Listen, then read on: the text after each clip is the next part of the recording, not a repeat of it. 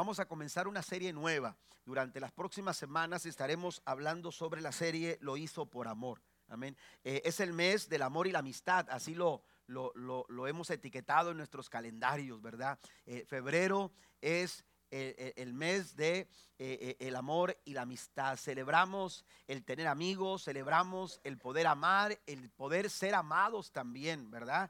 Eh, este, y, oiga, se, por todas partes empiezan a, a, ver corazones, se empieza a ver un ambiente de, regalos, ¿verdad? Y, peluches por todas partes y flores por todas partes. Y bueno, todo eso llega con... con el mes de, de febrero, ¿verdad? Sin embargo, como bien se decía, eh, este, todos los días debiéramos expresar amor. Todos los meses debieran ser eh, eh, meses donde podamos expresar cariño, aprecio, amistad, donde podamos este, regalarnos más que peluches o flores, podamos regalarnos tiempo, podamos regalarnos este, aprecio, amor, cuidado, protección, detalles como esos, ¿verdad? Y poder alimentar nuestras relaciones de una mejor forma. Sin embargo, cuando, cuando pasa febrero, ¿verdad? Eh, empiezan eh, eh, el ir y venir y con ello, hermanos, este, olvidamos el hecho de que a esa persona que le dijimos te amo en febrero sigue estando ahí en marzo, sigue estando ahí en, abril, sigue estando ahí todos los meses del año. ¿Por qué? Porque así somos los seres humanos. Y no es que no amemos, ¿verdad? No es que no amemos, ¿verdad? Eh, eh, amamos a la gente, pero eh, amamos a nuestra familia, amamos a, nuestros amigos, amamos a, nuestra iglesia, pero los seres humanos de pronto pasamos por alto situaciones como esas. Pero hay un amor que en el transcurrir de los días, en el transcurrir de los meses, en el transcurrir de los años, sigue expresándose a nosotros. Un amor que no termina con el mes de febrero. Un amor, aleluya, tan maravilloso que sigue latiendo con tanta fuerza durante cada día del año en nuestros corazones. Y ese amor nos bendice todos los días. Ese es el amor grande de nuestro Dios. Es un amor que nos bendice cada mañana que, que despertamos. Mire lo que dice el profeta Jeremías en Lamentaciones capítulo 3, versículo 22 al 23. Leo la nueva versión internacional. Dice, por el gran amor del Señor. Es por su gran amor del Señor. Dice, no hemos sido consumidos y su compasión jamás se agota. Cada mañana se renuevan sus bondades porque muy grande es su fidelidad. El amor de Dios nos bendice. El amor de Dios nos persigue cada mañana. El amor de Dios, mire, yo, yo estaba leyendo esta versión y, me, me, venía a la mente el hecho de que Dios con todo su amor está esperando a que abra los ojos, a que despierte. Aleluya, mientras usted le está diciendo al reloj o a la alarma que lo despierte a tales horas, Dios ya está ahí esperando que tú despiertes para decirte te amo, para decirte estoy contigo, para decirte estoy aquí, aleluya, para bendecirte. ¿Cuántos alaban el nombre del Señor? Porque Él nos ama, Él te ama y su amor nos bendice cada mañana. Y esto, esto lo, encontramos en San Juan capítulo 3, versículo número 16. Mire lo que dice, e, es un pasaje muy conocido, porque de tal manera amó Dios al mundo que ha dado a su Hijo unigénito para que todo aquel que en él cree no se pierda, mas tenga la vida eterna. Este pasaje de San Juan capítulo 3, versículo 16 nos va a acompañar las próximas cinco semanas y sobre ese pasaje estaremos hablando cada domingo, aleluya, en los próximos en los próximos días, porque si vamos a hablar de amor, tendremos que hablar del más grande amor jamás expresado al ser humano. Por eso, aleluya, esta esta temática, Juan capítulo 3 versículo 16 es uno de los versículos más conocidos de la Biblia. Amén. Más conocidos de la Biblia. Aleluya. Mire, está impreso en muchas camisetas, está impreso en muchas mantas, e, en eventos, eh, aleluya, políticos se ha, se, ha, se ha, visto de pronto mientras las cámaras eh, de un noticiero están haciendo un paneo de, toda, de todo el panorama, aleluya, de, de un mito en político. De pronto no es de sorprenderse encontrarse una, una, una, una eh, ¿cómo le llaman? Una cartulina que diga, que diga Juan capítulo 3, versículo número 16. Algunos jugadores de la NFL, algunos jugadores, aleluya, de la NBA han impreso Juan 3, 16 en sus, en sus zapatillas, han impreso, aleluya, Juan 3, 16 en sus cascos, en alguna, en alguna cosa, aleluya. ¿Por qué? Porque es un, es un versículo muy conocido, es un versículo, aleluya, que, que mucha gente conoce, personas incluso que no se relacionan con una lectura de la Biblia, que no se relacionan con un estudio sistemático de la palabra del Señor, saben o conocen o han oído acerca de San Juan capítulo 3, versículo 16. Pero a pesar de ser muy conocido, la gente desconoce en muchos de los casos la intención de este mensaje. Lamentablemente, aunque lo podemos encontrar impreso en muchas partes, aleluya, mucha gente ignora el gran mensaje que contiene San Juan capítulo 3, versículo número 16. Hay quienes mencionan que este versículo, aleluya, contiene el mensaje del Evangelio. Y algunos se atreven a decir que es un resumen, aleluya, del mensaje de toda la Biblia. Amén. Aleluya. Todo lo que dice la Biblia está resumido en San Juan capítulo 3, versículo 16. De ahí que Martín Lutero lo llamaba la Biblia en miniatura. La Biblia en miniatura. Y las próximas semanas vamos a descubrir, aleluya, domingo tras domingo, vamos a descubrir el mensaje de San Juan capítulo 3, versículo número 16. Así que lo, invito para que nos acompañe las próximas semanas. No se vaya a perder la oportunidad de escuchar el gran mensaje, aleluya, de San Juan capítulo 3, verso 16. Bueno, pero hoy vamos a hablar del tema el gran amor de Dios. Aleluya. El gran amor de Dios. Porque Juan 3:16 dice, de tal manera amó Dios. De tal manera, así se presenta es lo primero que leemos en este versículo de Juan capítulo 3, versículo 16. Y en una visión rápida de Juan 3, 16 eh, eh, nos deja claro lo siguiente. Quiero que lo anote por favor a manera de introducción. En primer lugar, que usted y yo somos el motivo de ese amor. Ese gran amor del cual vamos a hablar eh, en un momento más, hermanos, tiene un motivo, tiene una razón. Por algo Dios amó, por algo Dios mostró su amor. Aleluya. Y ese motivo y esa razón de expresar ese amor que Juan 3:16 nos señala, eres tú y soy yo. ¿No se goza por ello en esta mañana?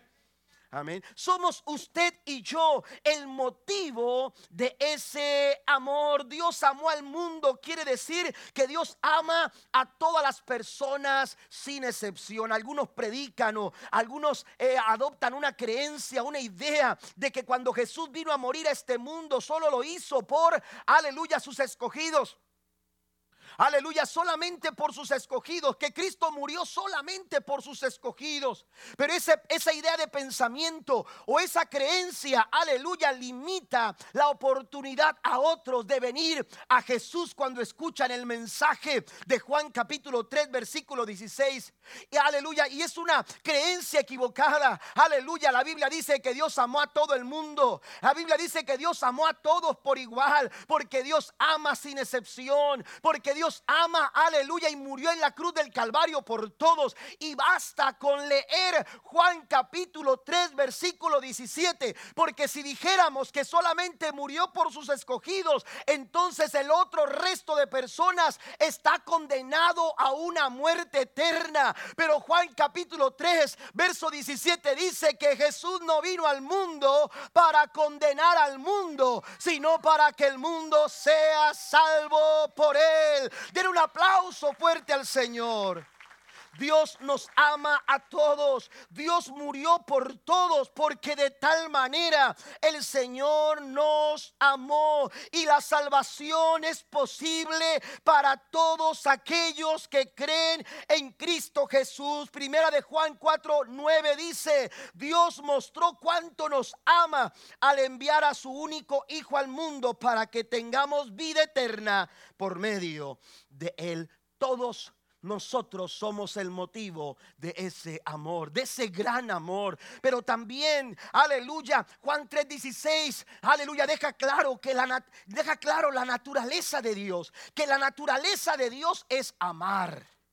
Su naturaleza es amar. A nosotros se nos hace difícil amar a todas las personas porque eh, seamos honestos, aleluya, hay personas que no son fáciles de amar. Que no son fáciles de amar. y entre ellos nos podemos contar nosotros. Porque, porque porque la verdad es que si somos honestos, uno pensaría, ¿cómo es posible que siendo como soy, que siendo quien soy, aleluya, que, que, que, con todas mis faltas, con todos mis errores, con todas mis debilidades, con todas mis limitaciones, Dios diga que me ama? ¿Cómo es posible amar a alguien como yo? Amén. Están muy serios, pero es cierto. Sí. Usted y yo no merecíamos el amor de Dios. No tenemos ningún mérito. Aleluya. Oh, qué fácil es amarme a mí. Aleluya. La verdad es que hay días que nos volvemos difíciles para amar. Pero Dios no tiene problemas para amar a todos. Dios no tiene problemas de amarte a ti, de amarte a mí. En mis días buenos, en mis días malos. Aleluya. En esos días cuando tu esposa está tratando de, de esquivarte porque, porque amaneciste con un genio. Amén. O amanecimos con un genio. Y eso, y, y, entonces ahorita no le digas nada. ¿Por qué? Porque, porque, porque se le dificulta amar, aleluya, a las personas. Pero ¿sabe qué? La naturaleza de Dios es amar. Su naturaleza es amar. Juan 3:16 nos habla de una clase de amor, aleluya, que ni tú y yo merecíamos, que no hicimos nada para ganarlo, en cambio hicimos todo para no ser amados, pero a pesar de eso Dios nos amó, porque no se trata de quién tú eres. Juan 3:16 habla de un gran amor, que no se trata de quién eres tú ni quién soy yo, se trata de quién es Dios. Primera de Juan capítulo 8 dice que Dios es amor. Den un aplauso al Señor en esta hora. Dios es amor. Dios nos ama. Dios nos ama porque Él es amor. Esto no quiere decir que Dios tiene amor. Amén. Dios es amor. Dios tiene amor. Yo quisiera amarlo, pero no tengo, no, no tengo amor para dar. Aleluya, Dios es amor, le sobra amor. Y por eso, aleluya, podemos disfrutar de su amor. Pero también en esa visión panorámica, el amor de Dios es imposible de medir. De tal manera amó Dios. Esta expresión, hermanos, aleluya, puede significar o puede leerse entendiendo un significado de que de lo que está diciendo Juan, eh, eh, el Evangelio de Juan 3:16 es que así es como, como, como nos amó, de este modo. Es decir, su propósito sería explicar cómo o, o, de qué forma hemos sido nosotros amados por el Señor. Eh, por eso dice, de tal manera Dios amó hasta el punto de expresarnos ese amor a través de Jesús, el cual murió por nosotros en la cruz del Calvario. Amén. Es imposible de medir, pero nos explica ¿Cómo es posible que nosotros seamos amados? E, es cierto, es comprensible que Dios ame de esta manera porque es su naturaleza, pero lo incomprensible es que Dios me ame siendo quien soy. Eso es lo incomprensible. Que Dios me ame a pesar de de, cómo soy, a pesar de que no lo merezco. De ahí que Pablo menciona en Romanos 5, 8 lo siguiente. La nueva traducción viviente dice, pero Dios mostró el gran amor que nos tiene al enviar a Cristo a morir por nosotros cuando todavía éramos pecadores. Todavía éramos pecadores y aún siendo pecadores, el Señor nos amó. Amén. El Señor nos amó. Qué grandeza del amor del Señor. Usted va al médico y, con un dolor y el médico le pregunta o la enfermera le pregunta, el enfermero le pregunta del 1 a 10, dígame, aleluya, cómo es su dolor. Y usted dice, bueno, traigo un dolor en un 6, en un 7 o quizás un 8 o quizás usted dice, tengo un 10 de dolor, es decir, un dolor insoportable. Y de acuerdo a su respuesta, le van a prescribir un medicamento para tratar de que aminorar su dolor, tratar de que se elimine su dolor. Aleluya, si usted le preguntara a Jesús cuánto lo ama, si usted se pregunta cuánto te ama, te, ama el Señor, aleluya, tú tienes que mirar a la cruz y tienes que ver a Jesús clavado en una cruz con brazos abiertos diciendo, de esta manera yo te amo, de esta manera es mi amor por ti, sus brazos abiertos por, por eh, eh, aleluya, perforados por, por los clavos. Aleluya, el Señor está diciendo, de esta manera yo te amo. El amor del Señor es un amor que duele. El amor del Señor es un amor que se sacrifica. El amor del Señor es grande. Aleluya, denle un aplauso al Señor. Su amor es tan grande, aleluya, y nos amó tanto que murió por nosotros para no tener que vivir sin nosotros. Porque Él quiere que nosotros experimentemos su amor. Ahora, quiero describir esta clase de amor. Aleluya, con cuatro puntos en esta, en esta eh, tarde y voy a tratar de hacerlo lo más breve posible. Pero el número uno, el punto número uno, el amor de Dios. ¿Cómo podemos describir este gran amor del Señor? Bueno, eh, Dios en su, eh, el amor de Dios es un amor decidido a todo. Cuando hablamos del amor del Señor, tenemos que entender que su amor es un amor decidido a todo por nosotros. Aleluya, nosotros vivíamos lejos de Dios. Muchos de los que estamos aquí ni siquiera éramos capaces de reconocer nuestra necesidad de experimentar su amor a causa de nuestro orgullo, de nuestra vida de pecado. No le permitíamos a Dios, aleluya, eh, eh, el hecho de poder experimentar su amor en nuestras vidas. Sin embargo, muy a pesar de, muy a pesar de nuestro orgullo, muy a pesar de nuestra vida de pecado, Dios decidió amarnos y mostrarnos ese amor a través de Jesús. Mire lo que dice Pablo en Romanos capítulo 8, versículo 32. La nueva, eh, la, la, nueva Biblia viviente lo dice de esta forma. Si Dios no dudó al entregar a su Hijo por nosotros, no nos dará también junto con Él todas las cosas. Fíjese, cuando Dios deseó amarnos, cuando Dios pensó en amarnos, no tuvo dudas de hacerlo. No tuvo ninguna duda de hacerlo. Y yo me pongo a pensar, amén, cuántas personas a lo largo de mi vida evitaron poder relacionarse conmigo. ¿Por qué? Porque a lo mejor eh, mi carácter no les agradaba. Mi personalidad no les agradaba mi forma de vestir o mi forma de hablar o, quizás estaban eh, con algunos prejuicios de lo que habían escuchado acerca de mí. Seguramente usted se encontró con personas, aleluya, que lo rechazaron, que no quisieron amistarse con usted, que simplemente no querían absolutamente nada con usted o simplemente tenía sus dudas. Amén. Eh, eh, cuando mi esposa me conoció, o, cuando, cuando empecé a acercarme con ella, mi esposa como que estaba así un poquito así como, eh, eh, ¿será o no será? O, o, qué sé yo, aunque ya andaba ahí volando bajo, ¿verdad? Pero, pero, sí, no está aquí ahorita, pero, pero ya andaba aterrizando, ¿verdad? Eh, imagínense. Entonces, e, este, pero vamos a la prédica otra vez. Entonces resulta que, que, de pronto eh, a lo mejor eh, ella, ella no tenía muy claro el hecho de que, de que yo era el amor de su vida. Amén. ¿Me entiende? Pero oiga, todo. Nada más fue que pasé enfrente de ella. Sus dudas se disiparon. Amén. Sí. Y no la culpo. Pero resulta que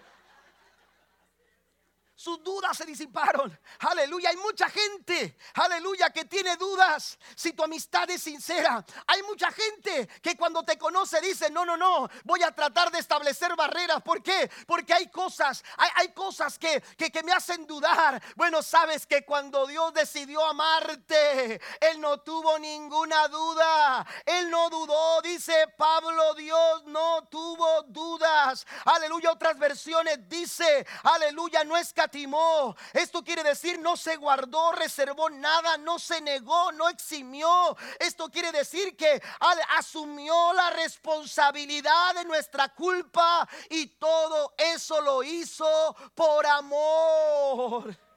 Dios no lo dudó, aleluya. La palabra de Dios para todos dice, Dios mostró su amor hacia nosotros hasta el punto que dio su propio Hijo para que muriera por nosotros. Dios siempre estuvo seguro de lo que hacía al entregar a su Hijo por amor a nosotros. Eso, iglesia, amigo que me escuchas, eso es verdadero amor. Un amor decidido a todo. Ese amor decidido a todo fue capaz de tomar la iniciativa. Porque en nuestra condición, en nuestro orgullo, nos negábamos a buscar la ayuda del Señor. Pues sabes que Dios no esperó a que recapacitáramos. Dios no esperó a que yo, Octavio, aleluya, recapacitara mis malas decisiones. Aleluya, no esperó a que yo entrara en razón y entendiera que el mejor camino era el camino que Él me ofrecía. Él no esperó a que yo recapacitara o entrara en razón, aún en mi condición de pecado. Aleluya, incapaz de buscar la ayuda del Señor. Dios dijo, yo doy el primer paso. Si Él no viene a mí, yo voy a ir a Él. Alabado sea el nombre del Señor. Ese es el amor de Dios. Un amor decidido a dar el primer paso. Un amor decidido a tomar la iniciativa. Y mire que nosotros a veces los seres humanos con, con nuestro orgullo nos limitamos de poder amar. Aleluya. O de poder eh, arreglar situaciones con nuestro cónyuge. Porque nuestro orgullo dice, no, ella fue la que me ofendió. Él fue el que hizo el problema. Ahora ella tiene que buscar Ahora Él tiene que solucionarlo. Ahora Él tiene que hacerlo todo para encontrar un perdón. ¿Sabes qué? Dios sabía que era nuestra culpa, pero aún a sabiendas de que era nuestra culpa, Él dijo, yo voy a tomar la iniciativa. No se goza por ello, iglesia. Dios tomó la iniciativa. Primera de Juan capítulo 4 versículo 10 dice, en esto consiste el amor verdadero, no en que nosotros hayamos amado a Dios, sino que Él nos amó a nosotros y envió a su Hijo como sacrificio para quitar nuestros pecados. Él tomó la iniciativa y vino en búsqueda de nosotros, tal como sucedió con la oveja perdida de Lucas capítulo 15, versículo 4 y 5. Si un hombre tiene 100 ovejas y una de ellas se pierde, ¿qué hará? No dejará las otras 99 en el desierto y saldrá a buscar la perdida hasta que la encuentra. Y cuando la encuentra, la cargará con alegría en sus hombros y la, la llevará a su casa. En esta parábola, el pastor no esperó a que la oveja perdida encontrara por sí sola el camino de regreso. Aleluya, la oveja perdida salió pensando, aleluya, yo ya, ya sé, yo ya entiendo, yo me puedo cuidar, me puedo liberar de los estragos, de los malos caminos sin embargo, hubo un momento en que se encontró en problemas y ya no supo cómo regresar. Aleluya. Y cuando la oveja no supo cómo regresar, desesperada y angustiada, aleluya, con pocas probabilidades de vida, aleluya, el pastor llegó a su encuentro, aleluya, llegó a su auxilio. Y cuando la encuentra, dice el Señor, la toma en sus brazos, la pone sobre sus hombros y la lleva a un un lugar seguro. Bendito el nombre de Jesús. Él nos encuentra a nosotros. Él salió a buscarnos. Aleluya. Así lo dice Lucas. Eh, así lo menciona Lucas en el capítulo número 19. Él vino a buscar y a salvar lo que se había perdido. Cristo, Cristo tomó la iniciativa. Efesios 2, capítulo, capítulo 2, verso 4 al 5 dice, pero Dios es muy compasivo y su amor por nosotros es inmenso. Por eso, aunque estábamos muertos por culpa de nuestros pecados, así como aquella oveja, Él nos dio vida al resucitar a Cristo y, no, y nos hemos salvado gracias al amor de el Señor. Número 2, la segunda descripción es que además de ser un amor decidido a todo, el amor de Dios es un amor persistente. Amén. Es un amor persistente. Mire, qué interesante. Hebreos capítulo 1, versículo 1 al 2. Allí en sus notas parece que me pasé de un 1 y le puse 11, ¿verdad? Pero es capítulo 1 para que lo corrija. Hebreos capítulo 1, versículo 1 y 2, leo la nueva traducción viviente. Hace mucho tiempo Dios habló muchas veces y de diversas maneras a nuestros antepasados por medio de los profetas. Y ahora en estos últimos días nos ha hablado por medio de su Hijo. Dios le prometió todo al Hijo como herencia y mediante el Hijo creó el universo. Mira, hay dos párrafos que quiero, que quiero señalar y que me llaman la atención en este punto. En primer lugar, el texto dice, Dios habló muchas veces. Dios habló muchas veces. Amén. Sí, así como cuando usted andaba, eh, que su esposa le hiciera caso, ¿no? Y hablaba y hablaba y le decían en casa, no está. Amén. O, está dormida o está ocupada. ¿verdad? Bueno, en aquellos años, en mis años no era no teníamos celular, ¿verdad? Pero, pero tenías que ir a la casa, al, teléfono de, la esquina, ¿verdad? O de la casa para poder hablar. O, señales de humo, ¿verdad? No, no es cierto. Pero estos párrafos dice que Dios habló muchas veces y lo segundo que dice es que habló de diversas maneras. ¿Sabe lo que me dice esto? Lo que me, me dice esto es que Dios lo intentó una y otra vez. Y si hacemos un análisis de nuestra vida, ¿Cuántas veces Dios trató de llamar tu atención? ¿Cuántas veces Dios trató, aleluya, de que tú le pusieras atención? De que tú respondieras al llamado. Lo hizo una, lo hizo otra vez, lo hizo de diferentes formas, lo hizo de diferentes maneras. Alguien vino, aleluya, te, te, te, encontró en el camino y te empezó a hablar de Jesús, pero tú seguiste de largo. Aleluya, alguien se sentó al lado tuyo en el, en el transporte público, aleluya, y quiso entablar una plática para compartirte un mensaje de parte de Dios y tú te moviste de lugar. Algún familiar, aleluya, a través de alguna circunstancia, en algún momento que llegaste al templo, de pronto, aleluya, Dios lo intentó de muchas maneras y las mismas que nosotros lo rechazamos, las mismas que nosotros cerramos la puerta, las mismas que lo dejamos ahí, aleluya, abandonado porque no queríamos, aleluya, ningún tipo de relación con Él. Sin embargo, a pesar de tus rechazos, a pesar de tu abandono, a pesar de que no lo tuviste, aleluya, apreciado o algo, algo importante en tu vida, Él no dejó de insistir. Él siguió siendo persistente. Él nunca se dio por vencido de muchas, de muchas veces y de diferentes maneras. Dios agotó hasta el último recurso para llamar nuestra atención.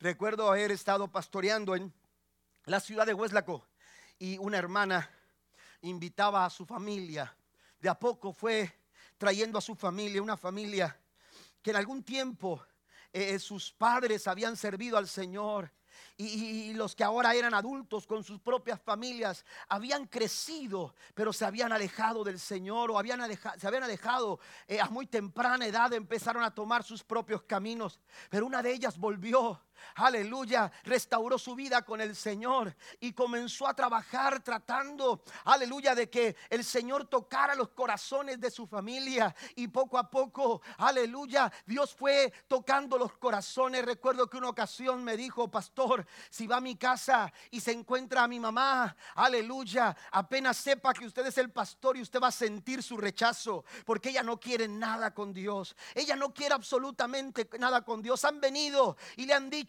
y, yo he hablado y yo esto y algunas otras personas la han invitado y ha sido, les insulta, les dice malas palabras, aleluya, y, y a veces nos da pena y, y oiga, y, empezó a decirnos, recuerdo que fuimos una ocasión a visitarle, aleluya, y quien abrió la puerta fue ella. Y cuando nos vio, aleluya, nos dijo buenos días, ¿a quién buscan? Le dijimos a quién buscábamos y le dijimos quiénes éramos. Y cuando nos dijo quiénes éramos, cuando le dijimos quiénes éramos, aleluya, lo, eh, como que de pronto titubeó, pero nos dio una sonrisa y nos dio el paso. Aleluya, y cuando nos dio el paso, la hermana, la hermana estaba arreglándose en el cuarto, aleluya, y ella estaba ahí eh, en la cocina y nos dijo, no quieren un café. Y entonces dije, dije, Señor, tú ya estás sobrando, tú ya sabías esto, tú ya te habías anticipado. Ese día ella entregó su vida a Cristo. Después de muchas veces, después de muchas maneras, aceptó a Jesús como su Salvador personal.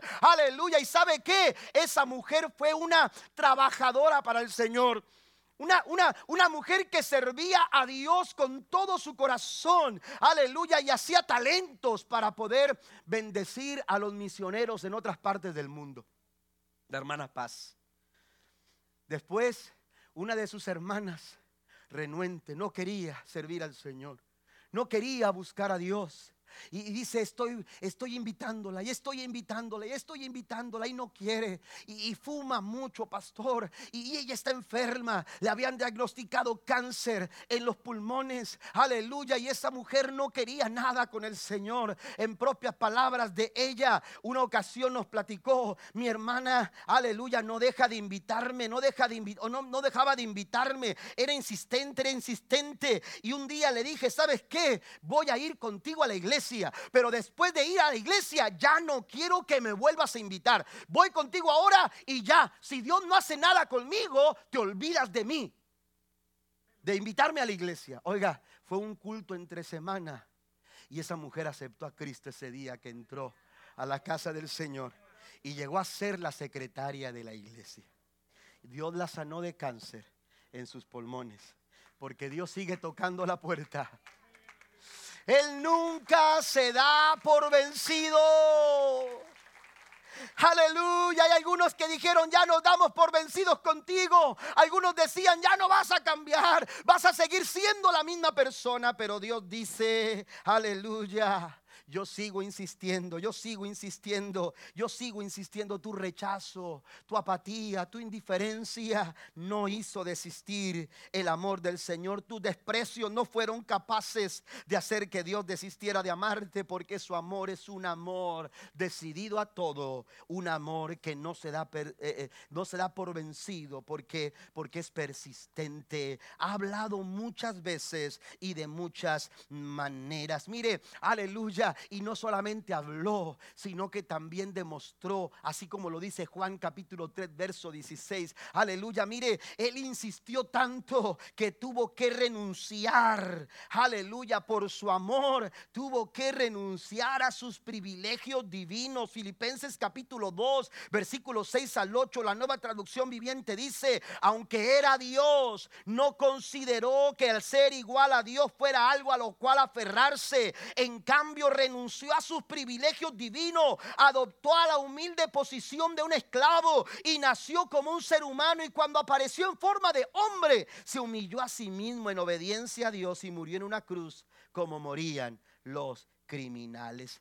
Él no tenía que hacerlo, pero nos amó tanto, dice Juan 3:16, que se despojó de sí mismo y tomó nuestra condición humana. Y en nuestra condición de hombre, dice la escritura, estuvo dispuesto. Mire, porque Él no solamente tomó nuestra condición, sino que también estuvo dispuesto a tomar nuestro lugar.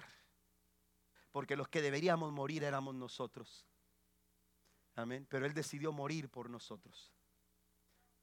Él murió por ti para que tú puedas vivir para Él.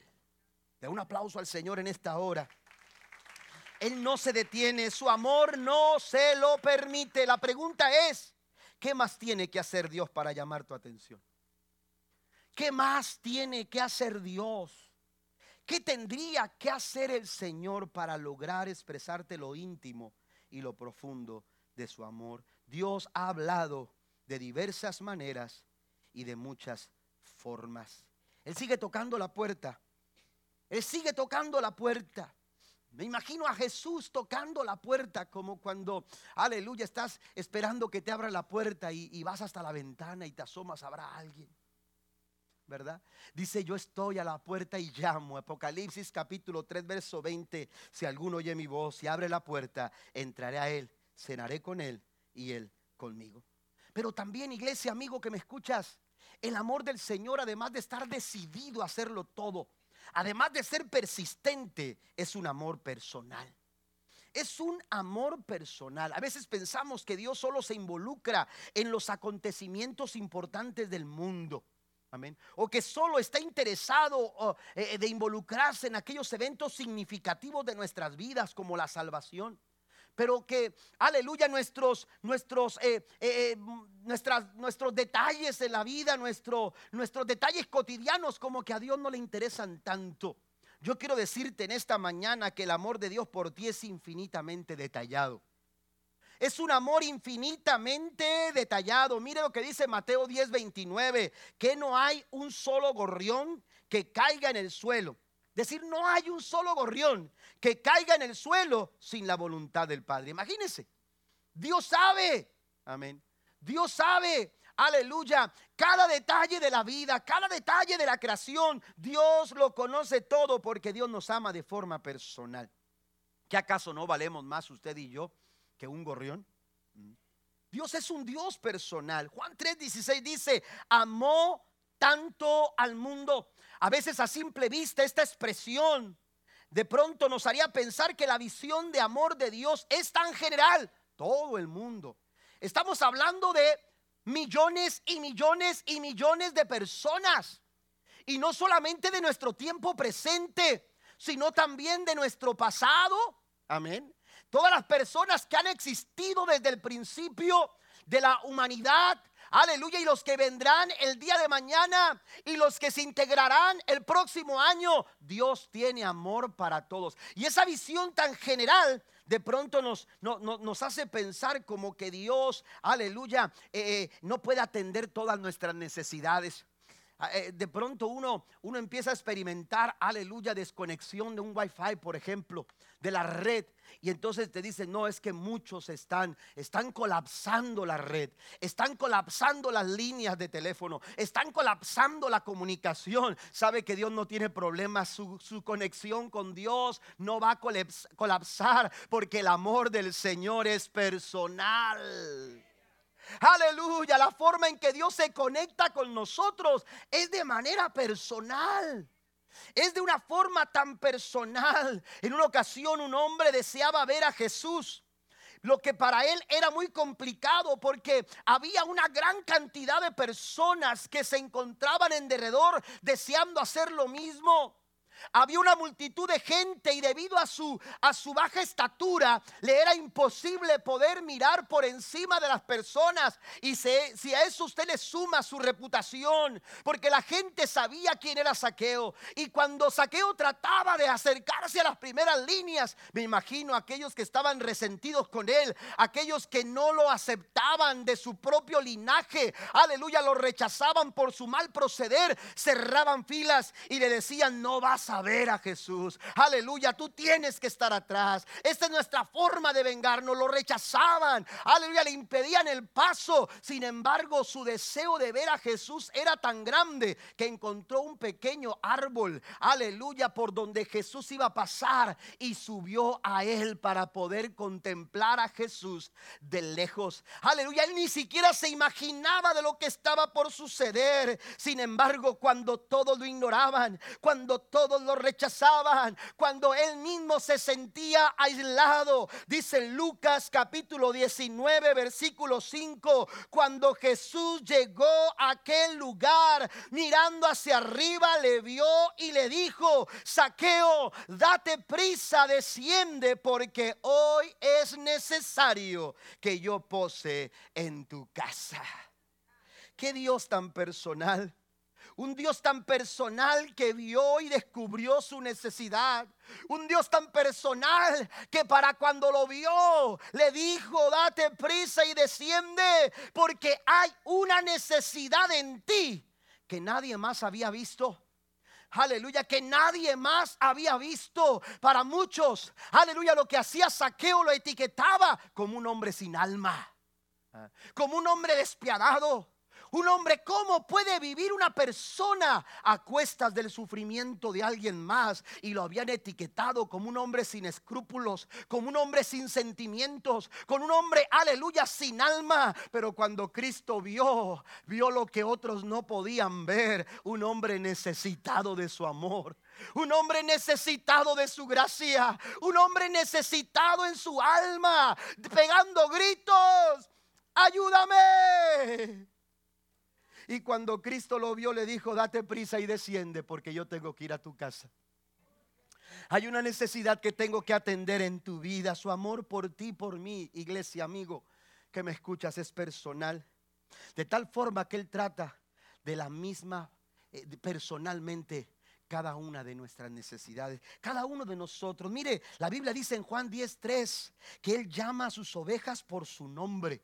Y en el versículo 14 de Juan 10 dice, yo soy el buen pastor y conozco mis ovejas y las mías me conocen. Dios nos conoce de forma personal. Yo me preocupo por mis hijos. Amén. Quiero que no les falte nada. Y yo creo que usted hace lo mismo por ellos, aunque son grandes ya. Usted va a tener el deseo de que sus hijos y sus familias tengan bienestar.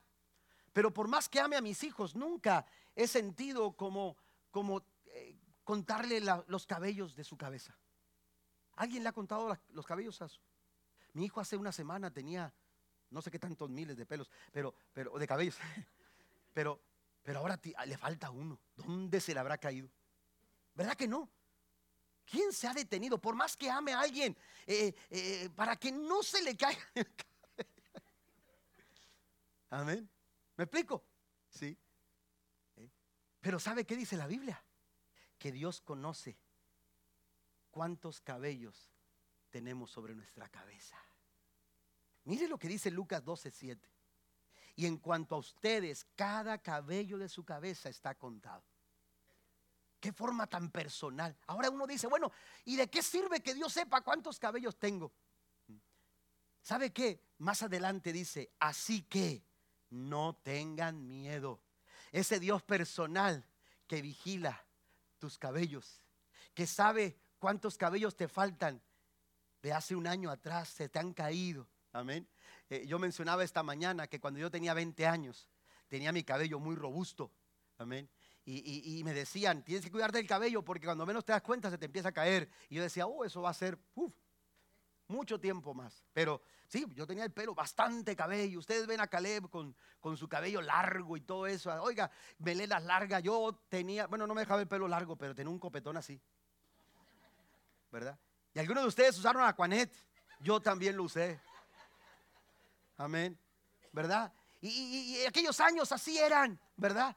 Con pelos largos y, y, copetones largos. Oiga, Dios sabe cuántos de esos cabellos se me han caído. Dios sabe cuántos cabellos tuve ayer y cuántos cabellos tengo hoy. Y el simple hecho de que Él me diga, sé cuántos cabellos tienes en tu cabeza, me da la seguridad de que en cada detalle de mi vida no tengo por qué tener miedo, porque su amor es un amor, aleluya, tan personal. Dios está velando por ti, Dios está velando por mí nada dentro de su amor nos puede faltar. Así que dice Dios, ustedes son más valiosos que toda una bandada de gorriones. Tenemos que dejar de generalizar el amor de Dios y hacerlo personal en nuestras, en nuestras vidas. Él no solo conoce tu necesidad, Él está dispuesto a actuar a favor de ella. Date prisa, le dijo a Saqueo, como te lo dice ahora, esta mañana, el Señor. Date prisa, desciende Amén. Que hoy estoy aquí para ayudarte. quiero ayudarte. Mire, leo dos pasajes. Primera de Pedro 5, versículos 6 al 7. Pueden pasar los músicos. Así que humíllense ante el gran poder de Dios y a su debido tiempo Él los va a levantar con honor. Pongan todas sus preocupaciones y ansiedades en las manos de Dios, porque Él, el Dios personal, aleluya, tiene cuidado de nosotros. Y yo quiero que identifiquemos lo siguiente en Romanos 8, versículo 38 al 39. ¿Y cuántas veces se repite en estos dos versículos esta misma frase? Y estoy convencido, diga conmigo, que nada podrá jamás separarnos del amor de Dios. Amén. Número uno dice, nada podrá separarnos del amor de Dios. Ni la muerte, ni la vida, ni ángeles, ni, demonios, ni nuestros temores de hoy, ni nuestras preocupaciones de mañana, ni siquiera los poderes del infierno pueden separarme del amor de Dios. Ningún poder en las alturas ni en las profundidades. De hecho, nada en toda la creación podrá jamás separarnos del amor de Dios que está revelado en Cristo Jesús, Señor nuestro. Den un aplauso fuerte a nuestro Dios. Es un amor decidido a todo, es un amor persistente, es un amor personal y por último es un amor que perdura. Todo en esta vida cambia, cambian nuestras relaciones, cambian nuestros trabajos.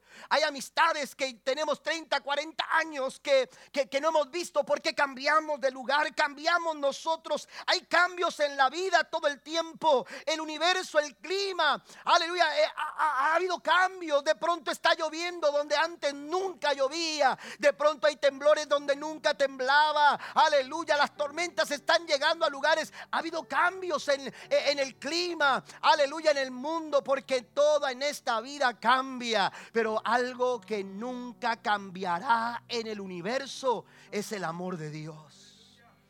Aleluya, no cambiará porque 1 Corintios 13, 8 dice, el amor nunca deja de ser.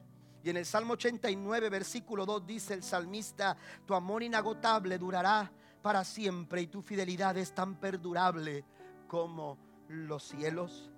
El amor del ser humano se va secando, el amor del ser humano puede cambiar, el amor del ser humano se desgasta, las relaciones se desgastan, aleluya. En los seres humanos cambiamos todo el tiempo, pero el amor del Señor nunca se desgasta.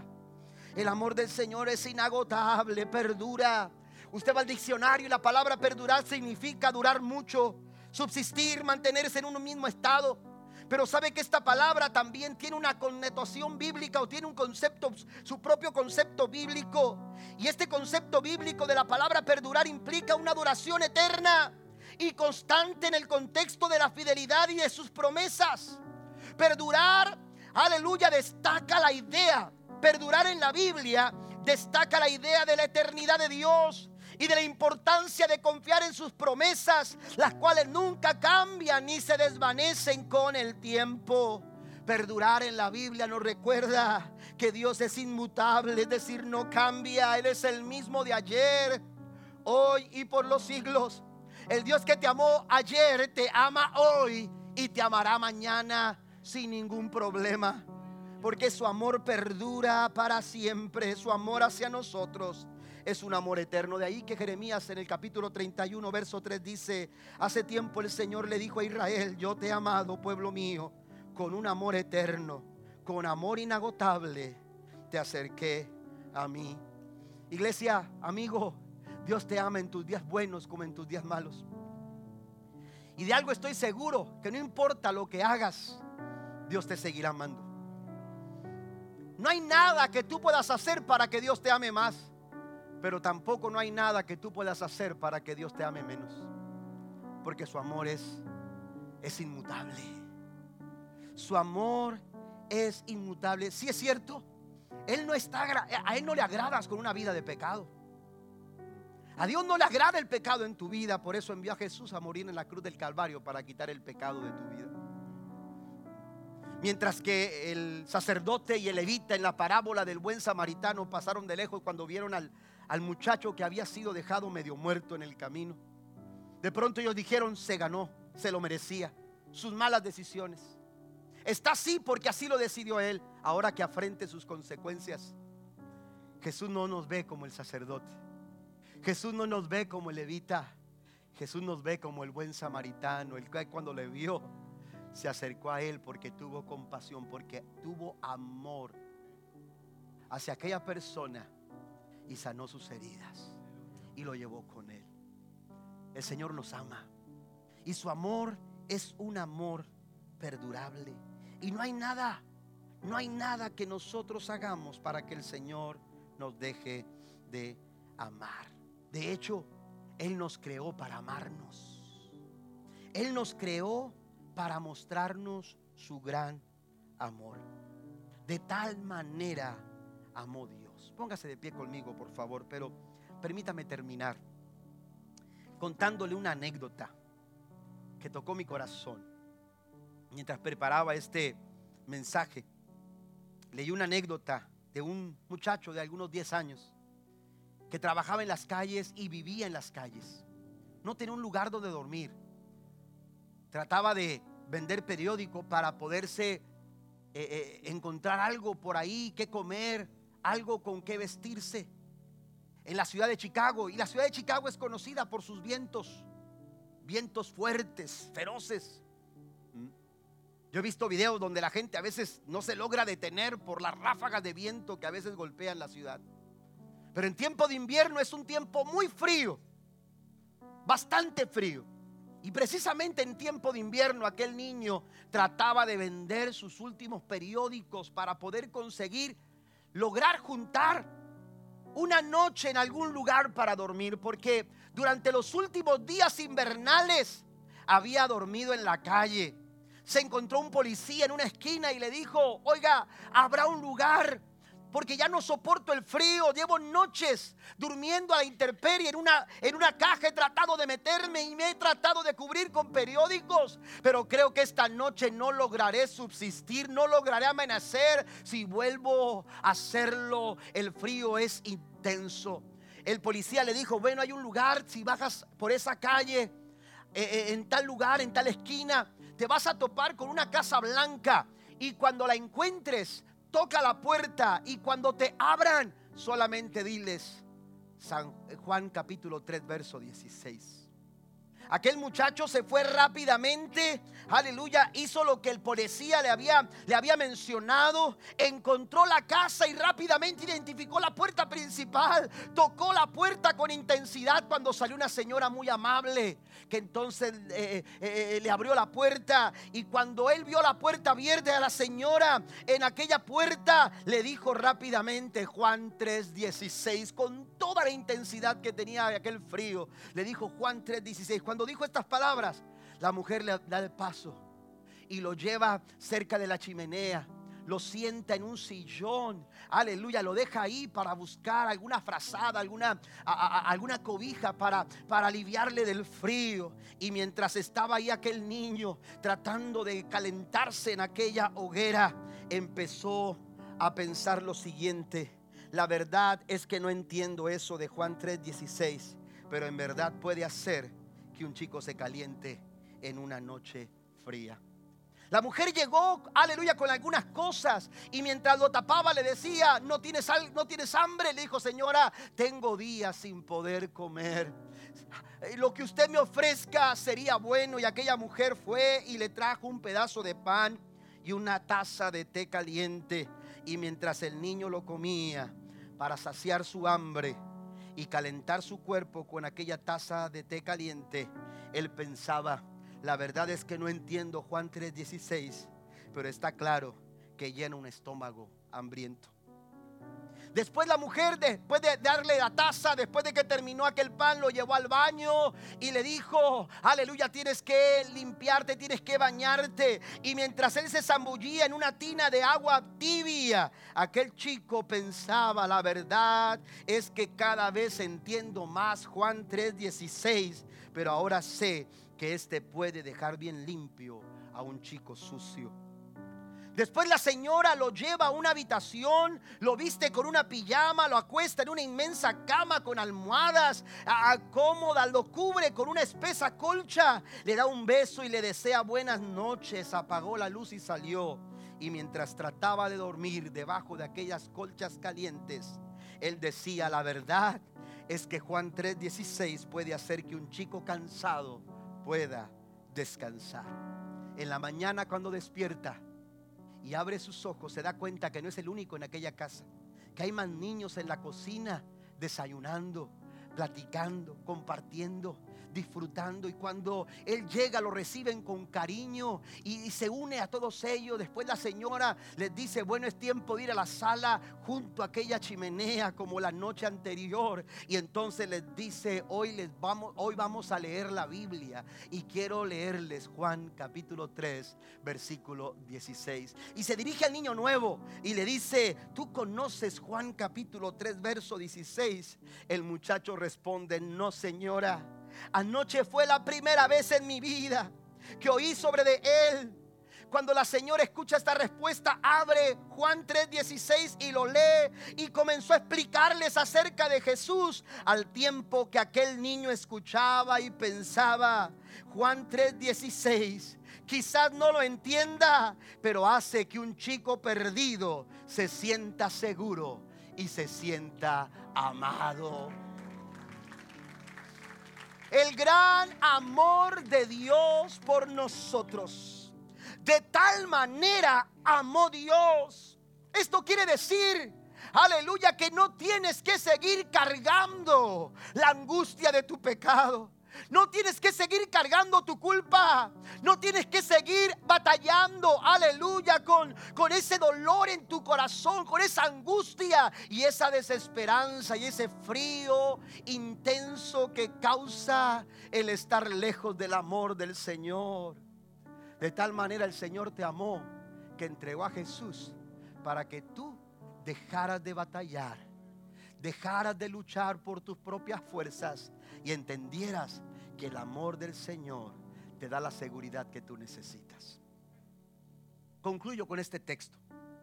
Salmo 36, versículo 7. Qué precioso es tu amor inagotable, oh Dios. Todos, sin excepción, todos los seres humanos encuentran refugio a la sombra de tus alas. Todos, sin excepción. No importa en qué circunstancia tú estés. No importa en qué situación, en qué noche tan fría tú te encuentres. No importa cuántos días has estado durmiendo a la intemperie, que no sabes qué decisión tomar, no sabes qué camino tomar, no sabes cómo resolver una situación. Si tú necesitas la respuesta a tu vida, esa respuesta está en el amor de Dios. Todos, sin excepción, pueden encontrar refugio en la sombra de las alas del amor de Dios. Cierre sus ojos ahí.